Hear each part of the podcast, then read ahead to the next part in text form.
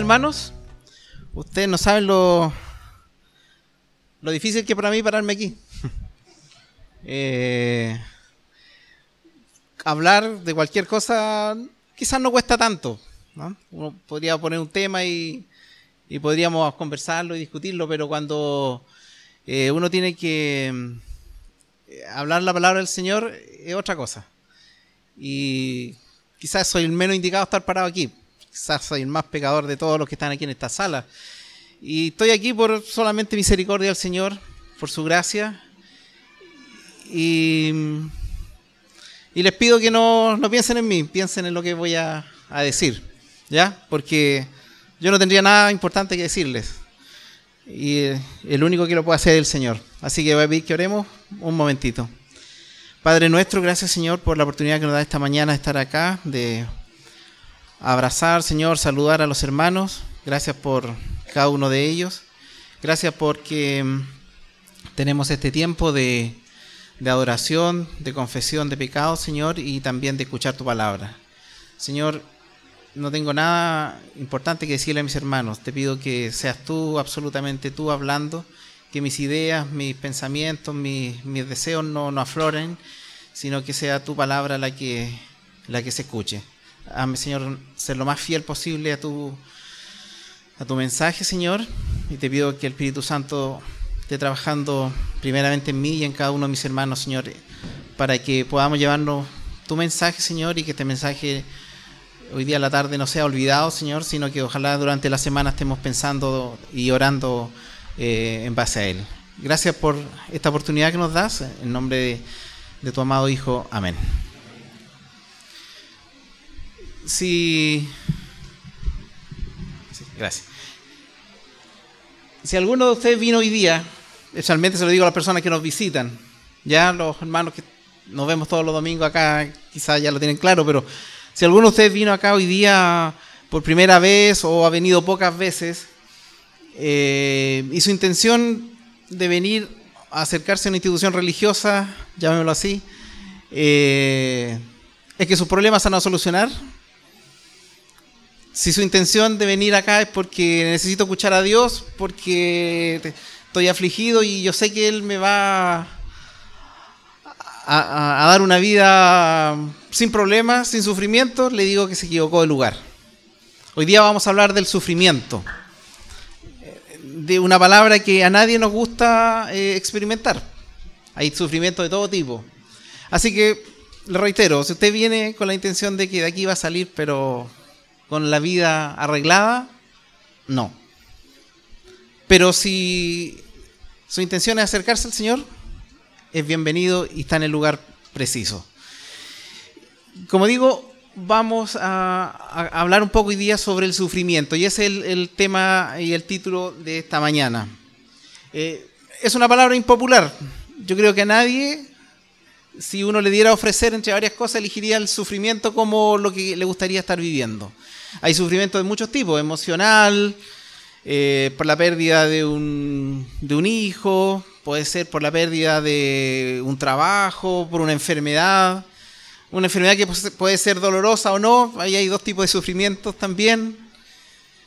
La puede estar pasando mal porque mm, tiene problemas en su casa, porque a lo mejor ha habido un quiebre matrimonial, porque alguna aspiración, algún deseo que ha tenido no se cumple, y no se cumple, no se cumple, y usted ya está sufriendo porque eso que lo veía tan bueno, tan cercano, no, no cuaja, como decimos, no, no, no, no, se llega a obtener. Entonces, sufrir es, es una situación que le, le tratamos como seres humanos hacer el quite. Hay gente que para algunas situaciones le gusta sufrir. Vamos a encontrar siempre a alguien que tenga algún gusto, algún deseo que escapa la norma, pero por lo general al ser humano no nos gusta sufrir. Eh, es un tema impopular, es un tema al cual le hacemos el quite, pero que extrañamente podemos pensar en la Biblia se le da un, espacio, un espacio, y no con, con frases como si estás sufriendo, pobrecito, eh, haz esto y se te va a quitar el sufrimiento, haz esto otro, eh, anda a tal parte y vas a dejar de sufrir. Eh, la Biblia toma este tema y de una forma bien especial que, que Pedro hoy día nos va a, a, contar y que nosotros, obviamente, como iglesia, tenemos que tomar y, y- guardar y, trabajar en el tema. Si se puede proyectar la lectura. Primera Pedro 4, ya estamos llegando al final de, de esta, de esta carta. Y eh, los versículos 12 al 19, que ya los leímos hace un momento, son los que nos va a, a centrar en esta mañana. Parte con el versículo 12 diciendo, queridos hermanos, ¿para quién va la carta? ¿Para quién? Para sus hermanos. Para nosotros. ¿Ya? Era para los hermanos de hace 20 siglos. Esta carta también está dirigida a nosotros. No es un, no es, eh, aquí no, no nos va a hablar del sufrimiento como algo para el mundo en general. No está, no está hablando a nosotros, a los cristianos. Entonces, ese es un punto importante. ¿Los cristianos sufrimos? Sufrimos. ¿Ya? Cuando uno tiene pensamientos como diciendo ahora soy cristiano y va a andar todo bien, todo feliz, no es así. Pedro ya lo dijo hace dos mil años. A los hermanos, es decir, a nosotros nos está hablando que vamos a pasar por eh, momentos dis- difíciles. Y dice, queridos hermanos, no se extrañen del fuego de la prueba que están soportando como si fuera algo insólito. Pedro le habla a la iglesia, nos habla a nosotros y nos dice, hermanos, no se preocupen si están pasando momentos difíciles, sino que habla del fuego de la prueba. No es un sufrimiento así nomás, no dice, hermano, si usted está sufriendo, bueno, aguántese un poquito, ya va a salir. No, está diciendo que es un fuego y el fuego es algo, algo poderoso, algo potente. Siempre he pensado que un incendio es, peor que un terremoto siempre lo he pensado, no sé si todos piensan igual, pero eh, eh, cuando se cae la casa, se cae la casa, es verdad, uno se mm, pierde muchas cosas, pero cuando algo se quema es irrecuperable en todo sentido y uno y hay cosas que no se pueden recuperar aunque uno, eh, o sea, hay cosas que no, no- no se pueden volver a comprar. Si, si se cae la casa, a lo mejor igual puedo rescatar cosas tan simples como el álbum de fotos. Y ahí están los recuerdos de- del hijo cuando era chico, de fotos que son importantes, pero cuando se le quema, bueno, ahora puede que esté en la nube, ahí usted baja la foto de nuevo, pero el fuego destruye todo y prácticamente impide recuperar cosas. Eh, si a usted se le quema la propiedad, la, la escritura, la propiedad de la casa, es todo un trámite volver a recuperarla. En cambio, un terremoto a lo mejor entre los escombros usted la logra sacar. Entonces, el fuego es algo que es, es muy destructivo, eh, es muy poderoso en ese aspecto. Entonces dice que no nos extrañemos del fuego de la prueba. Es decir, no es una prueba cualquiera, es algo eh, fuerte, eh, eh, algo poderoso.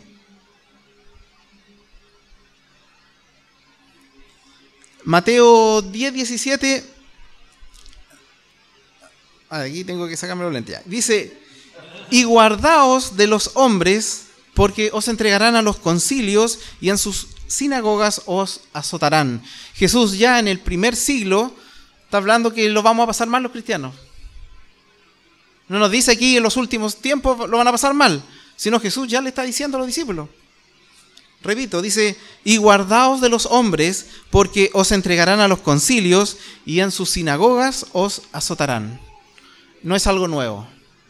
Que el cristiano sufra, que el cristiano pase por malos momentos, no es algo nuevo. Es parte de ser cristiano. Y si usted en algún momento asumió y decidió entregar su vida a Cristo, el paquete uno lo lleva completo. Y ahí iba el sufrimiento. Y dice que no es algo insólito. ¿Qué es algo insólito? ¿Algún profesor lenguaje que me ayude? Insólito. Es algo extraño, no esperado, poco común a lo mejor, porque si pasa todos los días ya, no, ya deja de ser insólito. Entonces está diciendo, ¿cómo? Claro. Entonces, ¿qué nos está diciendo? No pensemos que el sufrimiento es algo insólito. Es parte de la vida del cristiano.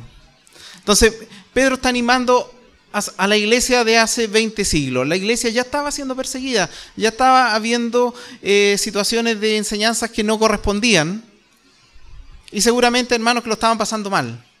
Entonces Pedro parte diciendo, hermanos, no se extrañen de sufrir como están sufriendo, no se extrañen de, de- que el sufrimiento va a ser algo importante, permanente, eh, fuerte, como si fuera algo que va a pasar cada cierto tiempo o algo insólito. Es algo que vamos a vivir y van a vivir. Eh, Repitamos o repasemos rápidamente la historia. ¿En qué momento la iglesia ha sido víctima de sufrimiento importante? Díganme ustedes. Momento en la historia, desde el tiempo de Cristo hasta ahora. En la Segunda Guerra Mundial, la persecución contra los cristianos fue muy fuerte por el, eh, el nazismo especialmente en algún momento. ¿Qué más? El Imperio Romano, el Coliseo, ¿cuántas víctimas cristianas debe tener ahí en, en su historial? Y no solo ahí, perdón. En países actualmente, ya sea por un tema religioso o un tema político, son perseguidos muchos cristianos. Después les voy a dar una, una estadística. Y así podemos analizar, aquí anoté, el tema de la Inquisición. ¿Cuántos cristianos pagaron con su vida por ser cristianos? Por obedecer al Señor. En el tiempo de la Inquisición no, no solamente quemaban o mataban a los cristianos, sino que a tal nivel llegaba la rabia y el enojo contra el pueblo cristiano que si alguien moría, algún cristiano moría por muerte natural y después se le hacía un juicio, lo desenterraban y lo quemaban. A, ese nivel llegaba como eh, el enojo, la rabia contra el cristiano del mundo secular. Entonces, eh, el sufrimiento es algo que como pueblo el Señor lo hemos vivido a través del tiempo. También tenía la persecución nazi en otros países eh, de la cortina, detrás de la cortina de hierro, que se llamaba el tiempo de la Guerra Fría, eran muy perseguidos. Entonces, es algo que ha venido en la historia de la iglesia.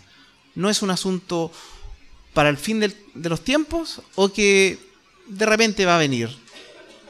Quizás nosotros como chilenos hemos sido muy afortunados o de sudamericanos en que casi no hemos tenido persecución. Pero la historia de la iglesia está plagada en esta persecución que Pedro ya la anunciaba en el primer siglo. Muertes, torturas, quemados vivos, muchos cristianos. ¿Por qué? Simplemente porque leían la palabra del Señor. Simplemente porque la obedecían. Ese era el, ese era el, eh, el delito. ¿Cuántos hermanos pagaron con sus vidas porque le encontraron una Biblia? Porque un hijo, en forma muy inocente, contó que su papá era cristiano en, un, en una comunidad que no se podía ser cristiano y los padres fueron presos, detenidos o incluso eh, muertos. Pero en el versículo siguiente dice, al contrario de lo que cada uno de nosotros eh, asocia con sufrimiento, dice, alégrense de tener parte en los sufrimientos de Cristo. Alégrense. Qué contracultural es la Biblia. Me estaba recordando eh, de Eclesiastés. ¿Cuántas veces el, el versículo no, nos llevaba humanamente a una decisión, a una situación? Y el Señor decía todo lo contrario. Por eso la Biblia, como dice, eh, en una parte dice, eh, es, locura para los que no tienen al Señor. Dice, alégrate por el sufrimiento. Alégrate. ¿Qué debo hacer? Alegrarme. Y lo dice dos veces. Dice, alégrense. Y después, otra vez, otra vez habla de la alegría. Alégrense de tener parte en los sufrimientos de Cristo. Aquí nos deja claro que no es cualquier sufrimiento del cual me tengo que alegrar. Es cuando tú sufres, cuando yo sufro por Jesucristo. Obviamente el dolor de muela no me, no va a tener contento, ¿cierto? Para mí uno de los peores dolores que puede haber, el dolor de muela. Y los que sufrimos de aftas, oh, qué terrible las aftas, ya he probado todo. Y a lo más que he logrado es que de ocho días me duren cuatro. Con el mejor de los remedios que he pillado. Pero no, no, no es para decir, oh, qué rico, hoy día amanecí con un afta. No voy a poder comer. Me duele la muela. No, aquí está hablando de otro tipo de sufrimiento. Dice, alégrate en los sufrimientos si esos sufrimientos son parte de los que sufrió Cristo. No es cualquier sufrimiento, como acabo de decir. No es porque te fue mal en un examen médico. A lo mejor sí podríamos decir, Señor, gracias porque está dentro de tu voluntad. Pero obviamente uno no lo deja contento. Un mal resultado. Eh, ¿Quién se ha apretado los dedos en la puerta? Yo me apreté los dedos cuando tenía como siete años y nunca se me olvidó ese dolor hasta el día de hoy. Estaba firmado en una puerta, en una escalinata, y me afirmé porque estaba en el peldaño arriba, como el décimo peldaño, y me firmé ahí. Y no me di cuenta que la puerta estaba abierta, metí los dedos justo en el hoyito, que queda entre la pared y la puerta. Y alguien que entró o salió, no me acuerdo, vio la puerta abierta y la cerró. Y yo quedé con los dedos metidos ahí. Hasta el día de hoy me acuerdo esa sensación. Qué dolor más grande. Gracias a Dios que no, no se me quebraron. No es cualquier sufrimiento. Hechos 5.41, mire que, lo, lo, que dice sobre la reacción de los apóstoles con el sufrimiento. Hechos 5.41 dice, y ellos, los apóstoles, salieron de la presencia del concilio gozosos de haber sido tenidos por dignos de padecer afrenta por causa del nombre, ese nombre con mayúscula. Dichosos salieron de la presencia del concilio, gozosos de haber sido tenidos por dignos de padecer por afrenta de la causa del nombre de Dios, de Cristo. Entonces aquí no estamos hablando de cualquier sufrimiento, es un sufrimiento que ya no está apuntando a, qué se refiere.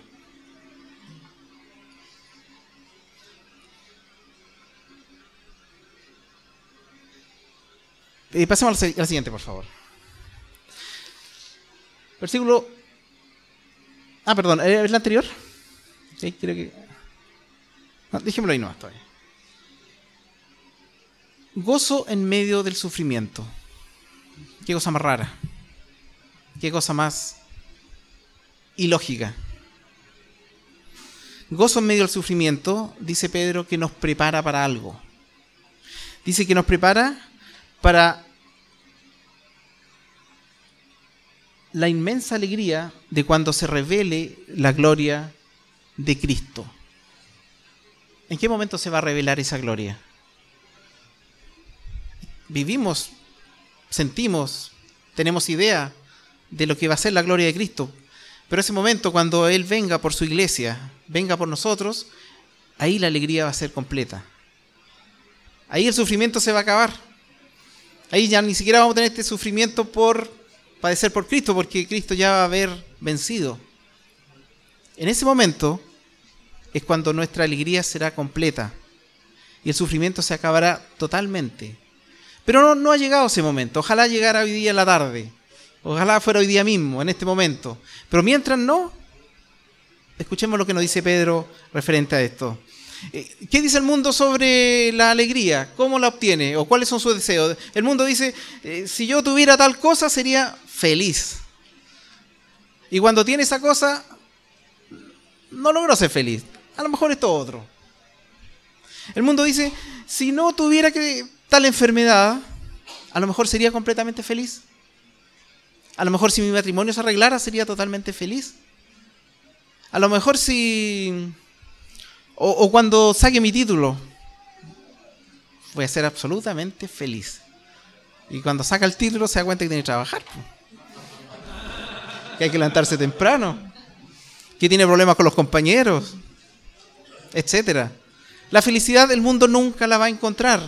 El, el, que no es creyente nunca la va a encontrar. Ni nosotros nunca la vamos a encontrar tampoco. Si esos son nuestros parámetros de felicidad cuando no tenga necesidad de esto o cuando gane tanto, voy a ser feliz. Y no es así. Es lo más alejado de lo que nos dice la palabra. Pedro dice que la presencia del sufrimiento por Cristo nos lleva a la gloria, a la alegría, al gozo.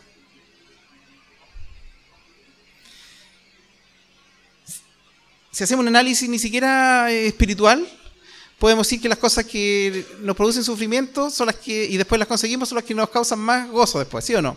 Saliendo del tema espiritual. Cuando algo me cuesta, algo me, me exigió sacrificio, eh, un esfuerzo extra, quizás hasta dolor, y lo obtengo, es como que más satisfactorio. Y,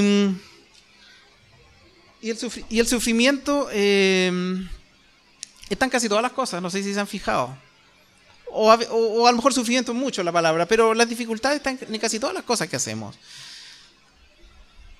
Y cuando partimos con una idea y queremos lograr algo, no, no pensamos primero en el sufrimiento, pensamos en el resultado.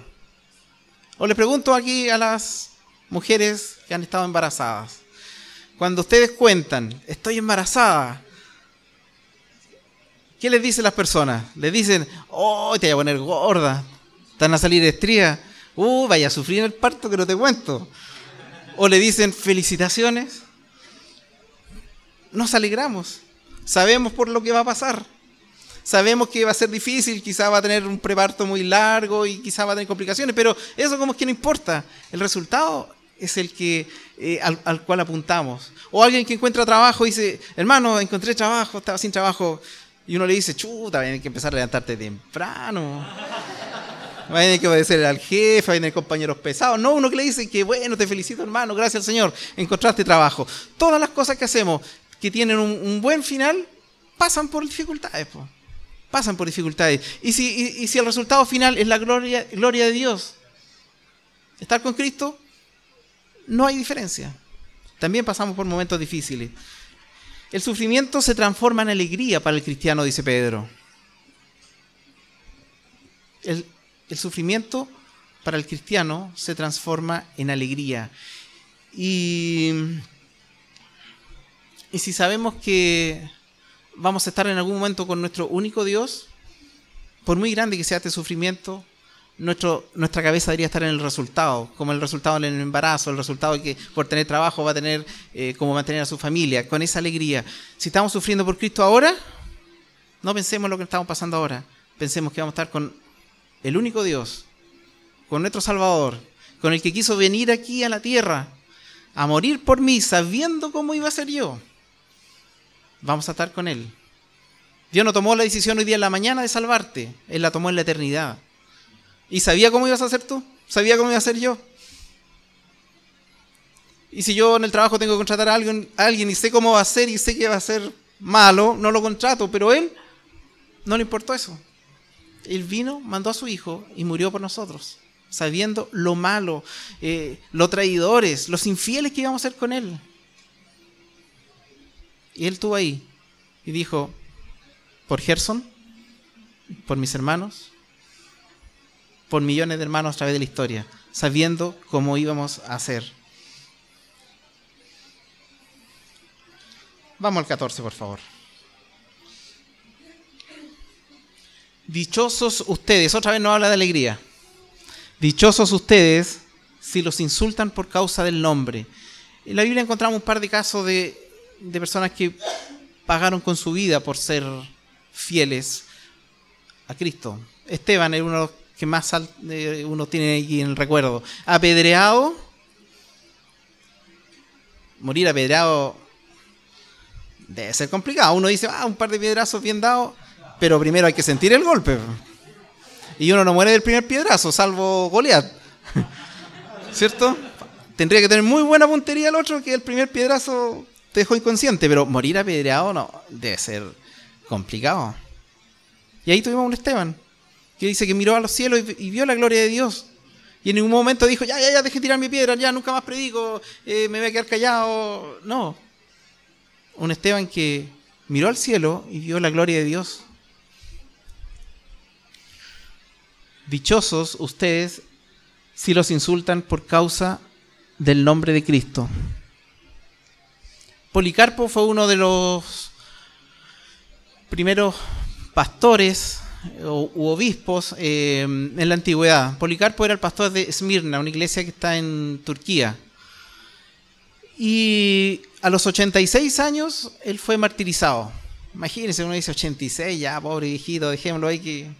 No, a, a esa, a, esa, a esa edad lo, lo toman detenido y muere martirizado. Y a él, el, el, el hombre que toma la decisión de si se mataba o no se mataba, le dice, oye Policarpo, tú eres una, has sido una buena persona, la gente te quiere y todo, pero estás enseñando cosas que no corresponden, que van contra el imperio.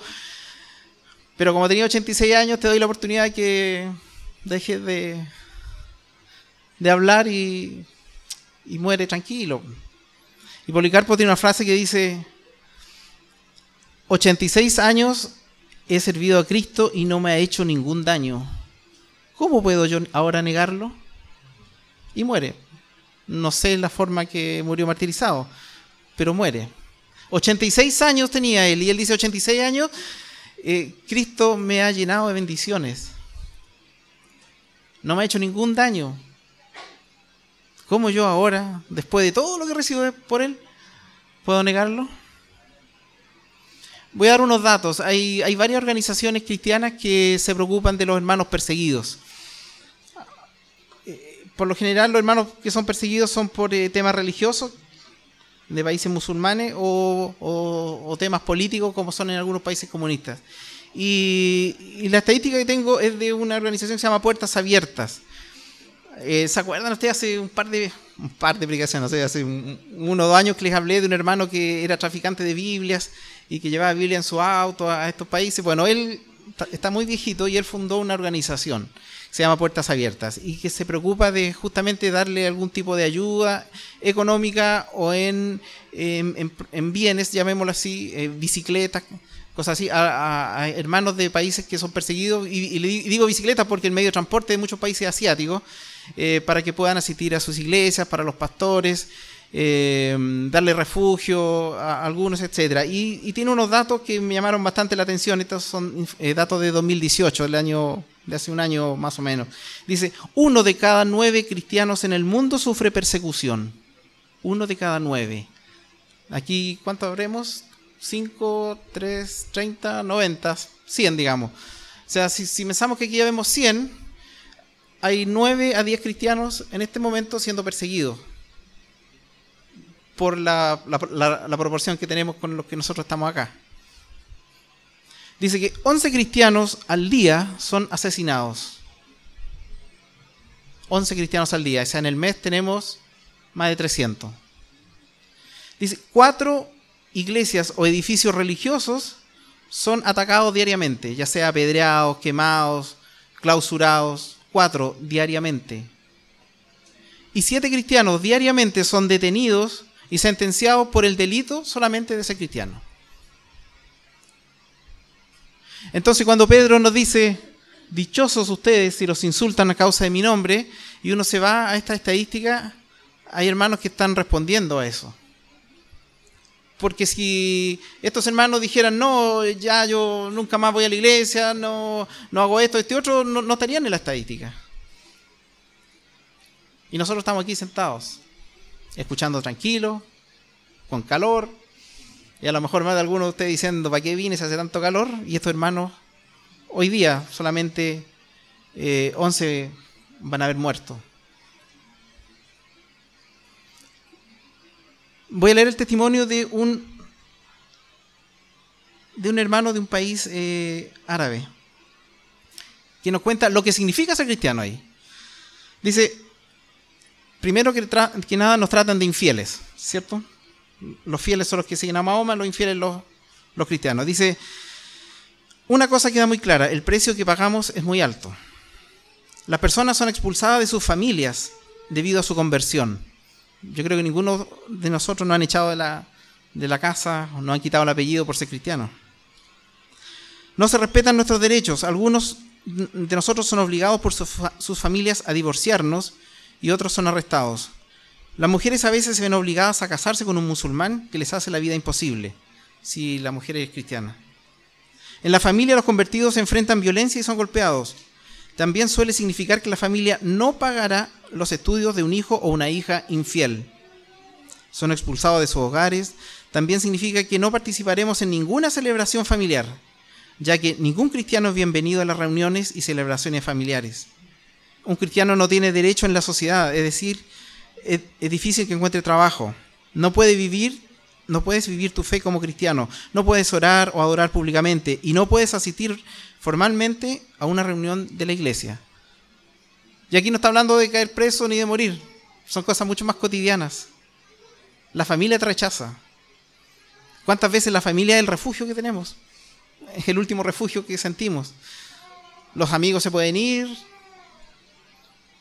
podemos perder el trabajo, podemos tener problemas, pero cuando nos llega en la noche a la casa, una palabra, una caricia, un abrazo, hace que todo lo demás se olvide. Y estos, estos hermanos hasta eso pierden. Hasta eso pierden. Permanecer fiel en muchos contextos es algo difícil.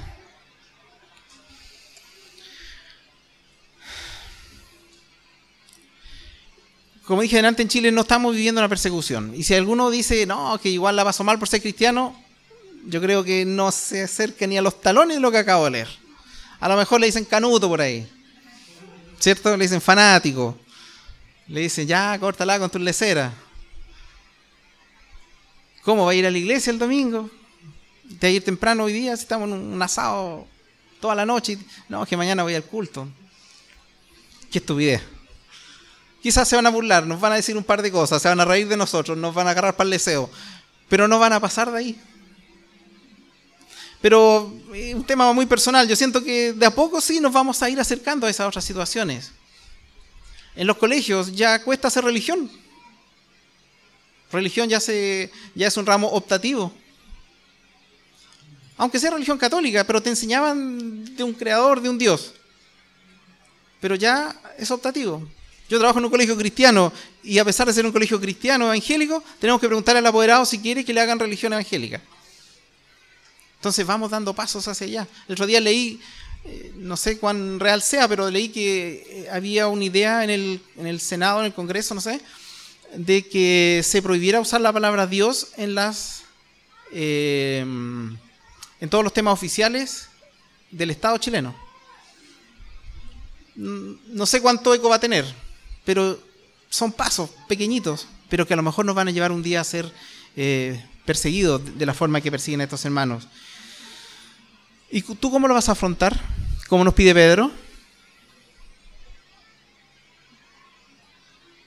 ¿Vas a ser dichoso cuando te insulten por causa de Cristo? ¿Cómo lo vas a afrontar? Leía de un hermano que decía, es muy probable, muy probable que si a cualquier cristiano lo apuntan con un arma y le dicen reniega a Cristo, no va a renegar de Cristo. Porque por ese, segundo va a pensar, no, no puedo negar a Dios, no puedo negar a, a mi Salvador. Eh, muchos ya dieron la vida. Y si me matan, bueno, Dios se va a hacer cargo de mi familia. Y, y dice, es muy probable que muchos cristianos prefieran morir de un balazo. Pero aseguro que muchos cristianos que les dicen no pagues el IVA, no lo pagan. Te aseguro que muchos cristianos que dicen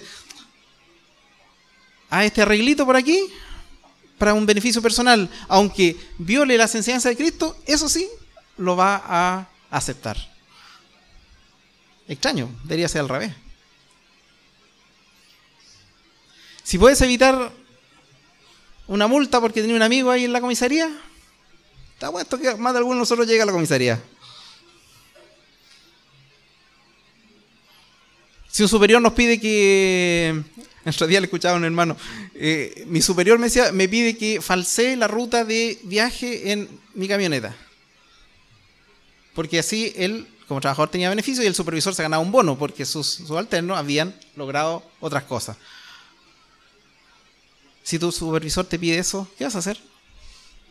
A lo mejor vas a ser capaz de enfrentar el revólver, pero las cosas que a cotidiano tenemos, ¿qué pasa?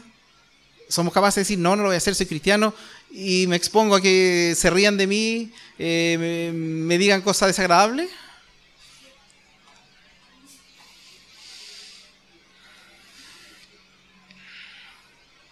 pasa por tu mente, si no obedezco, si no hago lo que el mundo me pide, voy a quedar como tonto. Entregar la vida, dar la vida es algo extremo. Pero ¿qué pasa con todas esas cosas intermedias que todos los días como cristianos nos vemos expuestos? ¿Cómo es tu, es tu respuesta al versículo 14?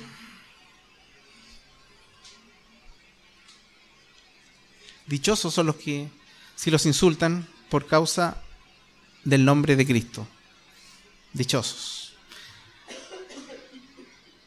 Ninguno tenga... Ah, pero aquí hay una excepción importante.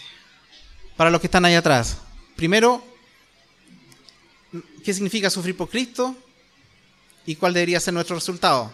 nuestra forma de actuar. Pero aquí hay un paréntesis. Que también podemos sufrir por otras cosas. Y ahí no nos habla que seamos dichosos. ¿Qué dice el 15? Ninguno tenga que sufrir por asesino, ladrón o delincuente, ni siquiera por entrometido. Ahí se apartó absolutamente del sufrimiento por causa de Cristo. Aquí está hablando de sufrimiento por mi pecado.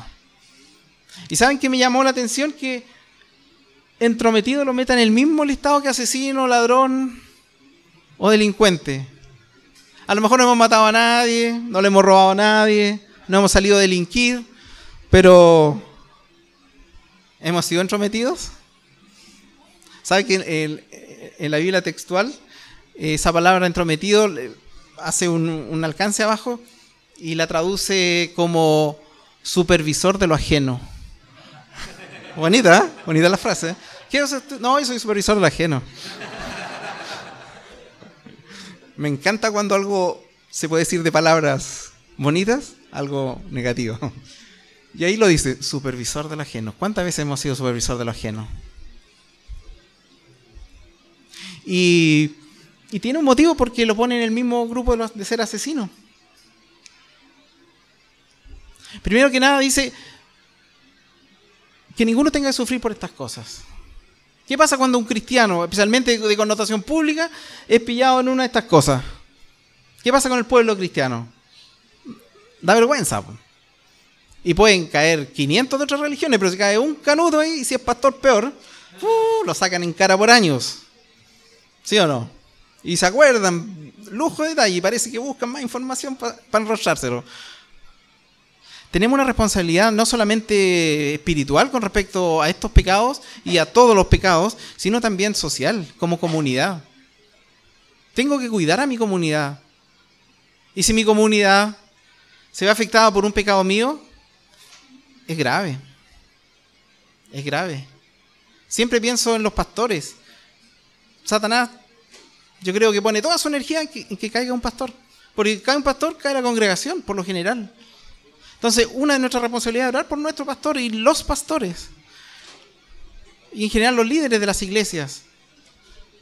Porque no, ahí no, no solamente hay un tema personal, sino que abarca a toda una comunidad. Entonces, cuando vemos esta lista, tenemos que examinarnos. A lo mejor la estoy pasando mal porque tengo alguna de estas cuatro. U otra. Y analizando el, el entrometido, el entrometido podría caer en el rango de asesino, si lo analizamos bien. Porque el entrometido eh, tiene que ver mucho con chisme, con hacer correr comentarios que no corresponden. Y, y cuando yo me meto en un asunto ajeno, puedo causar un, un conflicto grave. Puedo causar el término de una relación. Si me pongo a hablar más de la cuenta, si cuento cosas que eh, alguien me contó que era un secreto, puedo enemistar a dos personas. Y puedo hacer que esa relación se muera. Cuánto más grave cuando mi chisme, mi pelambre, mi intromisión, mi supervisión de lo ajeno involucra que voy a poner un matrimonio en conflicto. ¿Qué sé yo lo que puede generar eso? Entonces no es, ah, bueno, que este hermano siempre anda contando cosas que no corresponden. No, hermano, es algo gravísimo. Hay iglesias que lamentablemente se han dividido porque se forman bandos producto de comentarios que no corresponden. En el trabajo que a veces hay bandos entre personas que hacen la misma función porque eh, este habló mal del otro, yo soy amigo de este y se genera todo un conflicto. Entonces ser chismoso, ser entrometido, no es algo tan a la ligera. Todos somos pecadores, ¿sí? Pero pero no porque yo tenga un un estado de caída por el pecado, me voy a justificar porque peco. Y si tú tienes problemas con ese pecado, el chisme, de meterte lo que no te corresponde, detente, analízalo. ¿Qué daño le estoy provocando al, hermano? ¿Qué daño le estoy provocando a mi amigo? ¿Qué daño le estoy provocando a mi familiar? ¿Cuántas familias que, que uno dice son familias y no, no son capaces de juntarse ni darse el abrazo el año nuevo? Tengámoslo, tengámoslo en cuenta. El chisme, ser entrometido, causa malos entendidos, trastorna la comunidad, alborota, perturba la paz, arruina vidas, produce hasta suicidios. Usted ha escuchado de un par de niñas que el año pasado se suicidaron por bullying que le hacían. Ahí tenemos. Si yo inicié ese comentario, soy un asesino. Llego allá mismo. Destroza reputaciones. Qué difícil recuperar una reputación. ¿Sí o no? Ah, que este. Tal cosa. Y después, oh no, si sabe que me equivoqué, no, no era así. Pero ya quedó en el, quedó en el, ahí en el 1% de nuestro pensamiento que ese hermano hizo tal cosa. Aunque lo demuestre que no. Qué difícil es recuperar una reputación, pero qué fácil es destruirla. Qué fácil. Antes de hablar, antes de meterme lo que no corresponde, piensa, ¿es justo que repita esto? ¿Le hace bien? ¿Es verdad? Muchas veces no son verdad. ¿Es necesario que lo haga? Puedes convertirte en un homicida. Puedes convertirte en un homicida. Después de este paréntesis dice, pero si alguien sufre por ser cristiano, que es más o menos lo que ya hemos visto antes, que no se avergüence, sino que alabe a Dios por llevar el nombre de Cristo. Qué difícil de haber sido para Pedro escribir eso. ¿Qué hizo Pedro con Jesús? Lo negó. Qué difícil de haber sido para Pedro escribir el versículo 14. ¿Cuántos fantasmas le deben haber pasado por la cabeza? Qué terrible de haber sido ese momento. Yo lo negué. Tres veces. Y encima, no Jesús sentado por ahí conversando, sino Jesús detenido. O sea, pude haber hecho algo para librarlo, a lo mejor debe haber pensado Pedro. Y yo lo negué. Y tres veces más encima en, en poco rato. Qué difícil de haber sido para él estos versículos escribirlos. Pero ahí los puso. Debe haber reconocido su pecado, debe haberle pedido perdón, eso lo tengo absolutamente seguro que lo hizo. Por eso lo puso aquí. Si alguien sufre por ser cristiano, que no se avergüence, sino que alabe a Dios por llevar el nombre de Cristo. ¿Cómo somos como cristianos? ¿Nos avergonzamos la semana de ser cristianos? Hay un pastor que decía que hay muchos cristianos del servicio secreto. Que el único que sabe que es cristiano es él. Nadie más sabe. ¿Cómo eres tú como cristiano? ¿Te avergüenzas? ¿Cómo es tu semana? ¿Cómo fue tu semana? Piensa esta semana. Tuve la oportunidad de hablar de Cristo y no lo hice porque me dio lata, porque a lo mejor qué me iba a decir. ¿Qué pasó esta semana? ¿Tuviste la oportunidad de decir que Dios es el único Dios? Cristo es nuestro único Salvador y no te atreviste? ¿Te dio vergüenza? Si fue así, bueno, hoy día comienza otra semana. Hoy es el momento de cambiar, pedir perdón al Señor por ese pecado y, cambiar tu forma de, actuar. Richard Bumbran fue un pastor, un, un sí, falleció, eh, rumano. Él cuando Rumania fue invadido por, por, los nazis, él se preocupó de ayudar a muchos judíos, especialmente judíos cristianos, eh, que salieran del país. Y logró la salida de muchos. Y luego, entre comillas, Rumania se liberó pero cayó en manos del mundo soviético. Y la tarea de él cambió. Ahora, hacerse cargo de los hermanos que estaban dentro del país, porque ahora era mucho más difícil sacarlos, y liderarlos como iglesia. Llegó a tener mil personas, no, sé si son, eran miembros, pero mil personas que participaban en las iglesias que él eh, pastoreaba. Iglesias que se escondían en el bosque, en subterráneos, a medianoche, en edificios destruidos etcétera. Iglesias que no podían cantar himnos por, ni ningún tipo de alabanza para que no escuchen la música, que no tenían Biblias, etcétera. Y él se dedicó a ese trabajo.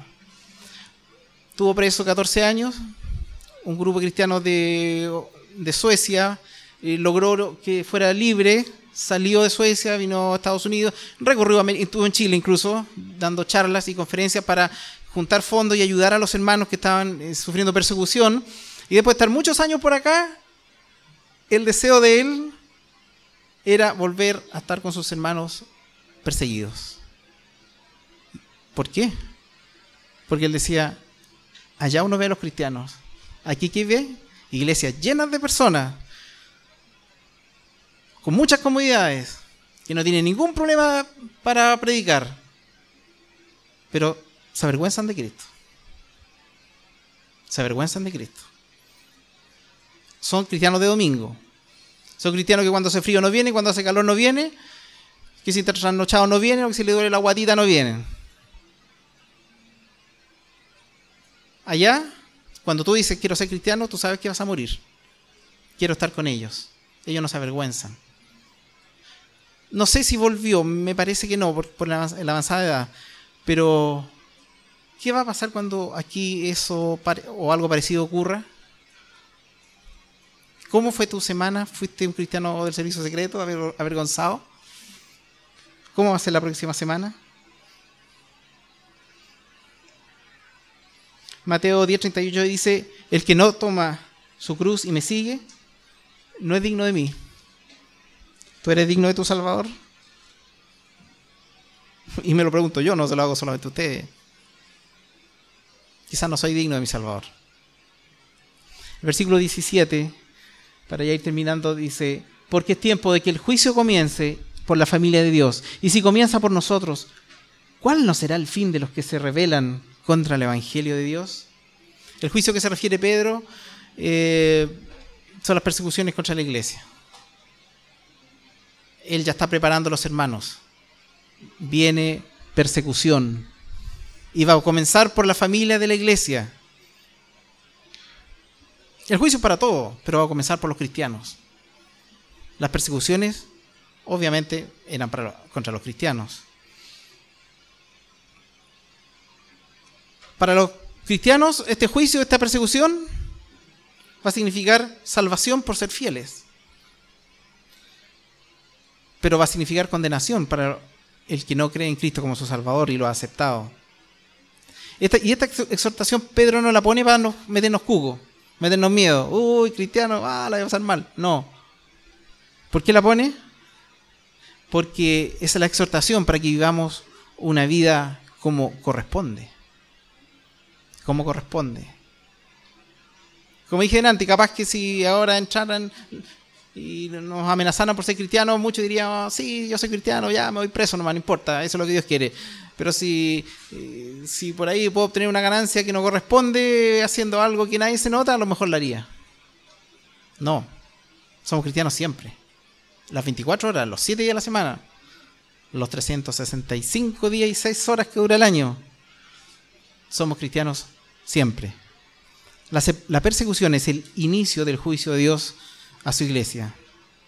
La persecución viene del tiempo de Cristo y no va a, ser, terminar, no va a parar. Hay épocas en que parece que es menor, pero es cosa que miremos cómo sufren nuestros hermanos en países árabes especialmente, cómo sufren, cómo son perseguidos, cómo dan la vida. Y nosotros aquí no hacemos prácticamente ningún esfuerzo para llevar el Evangelio a otros. 1 Pedro 4.1 nos hablaba de que el sufrimiento purifica al cristiano, que el sufrimiento no es algo malo, si es por seguir a Cristo, nos purifica, nos purifica del pecado. Y el versículo 18 dice, si el justo a duras penas se salva, ¿qué será del impío y del pecador?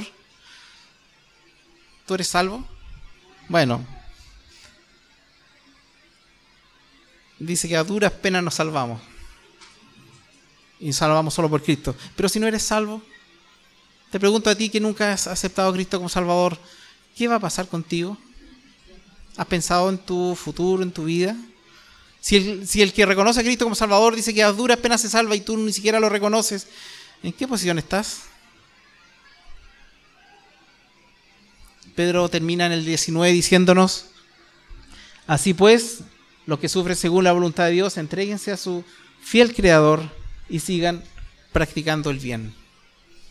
La comunidad nos necesita. Mi familia me necesita. La sociedad me necesita. La, la vida donde yo vivo me necesita íntegro.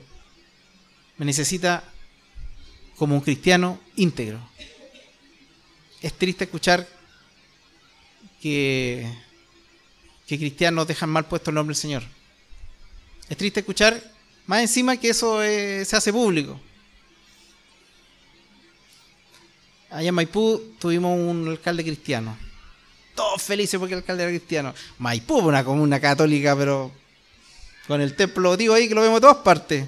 Y llegó un, candidato cristiano y salió electo. Todos felices. Tenemos un evangélico en la municipalidad. Al segundo periodo no hallamos cómo sacarlo.